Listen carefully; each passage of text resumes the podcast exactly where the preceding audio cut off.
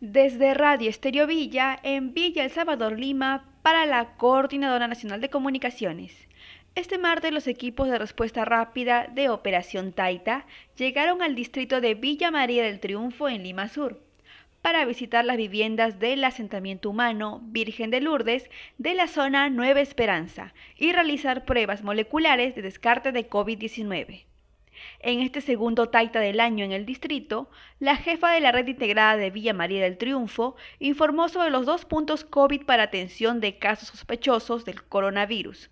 como los centros materno-infantil José Carlos Mariátegui, Daniel Alcides Carrión, Tablada de Lurín, Villa María del Triunfo, José Galvez y el Centro de Salud de Nueva Esperanza. Asimismo, brindó un canal de atención por llamada al 943 11 14 87 o al 943 11 13 58, donde personal de salud calificado programa la visita al domicilio y así el equipo de respuesta rápida pueda acudir y evaluar al paciente con posibles síntomas de COVID.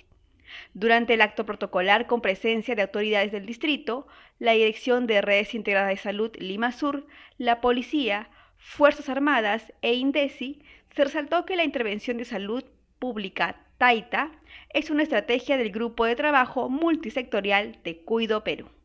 Desde Radio Estéreo Villa, en Villa El Salvador, Lima, para la Coordinadora Nacional de Comunicaciones, informó Lucero Palacios.